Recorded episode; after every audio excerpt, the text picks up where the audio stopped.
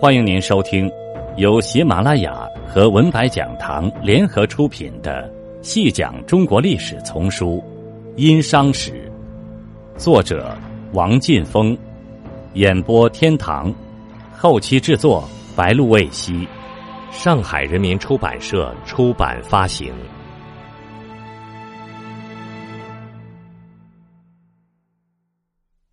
第二十三集。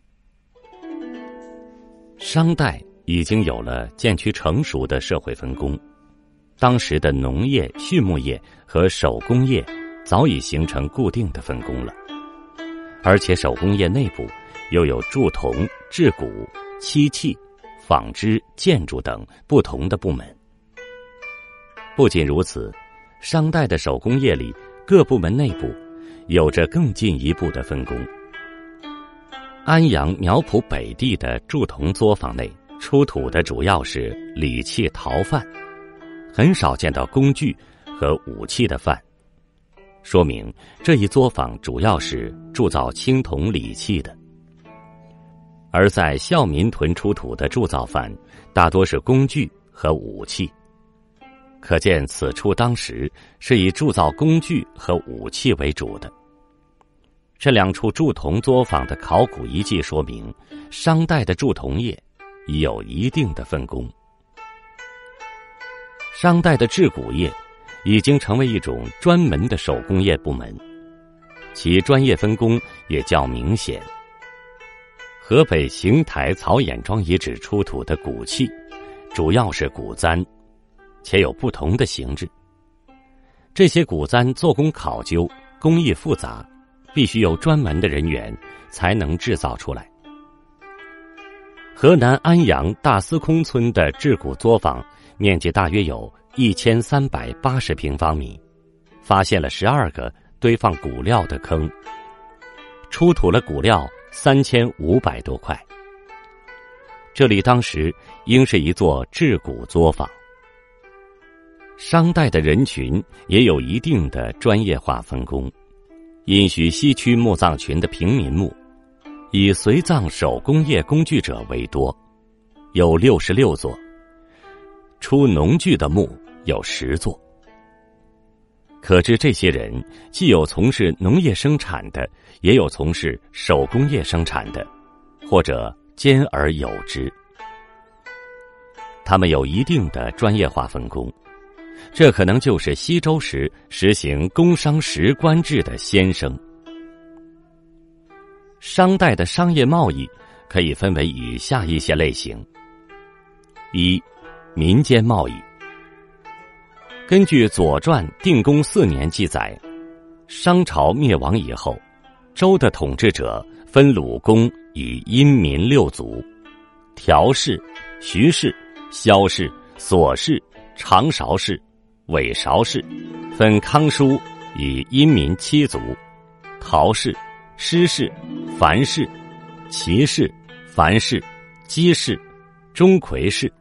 这里的六族、七族都是以从事的职业来命名的，如六族中的琐氏、长勺氏、韦韶氏，分别是绳索之工和酒器之工；七族中的陶氏、施氏。樊氏、齐氏、钟馗氏，分别是陶工、旌旗工、马英工、斧工、篱笆工和锥工。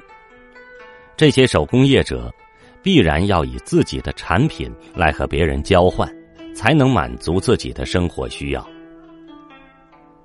商代的平民墓中经常随葬海贝，殷墟西区九百三十九座中小墓中。有三百四十座随葬有海贝，其中绝大多数是平民墓。一九五八到一九六一年，殷墟发掘的中小墓三百零二座，其中有八十三座有海贝随葬。这些海贝并不产于安阳当地，而是来自沿海地区，所以这些海贝很多是通过商业贸易而来的。商代民间贸易的主要物品有：其一，陶器。陶器是商代人们的日常生活用品，如炊具、鼎、礼、罐等。殷墟的中小墓葬中经常出土陶器，这些应当是通过贸易得来的。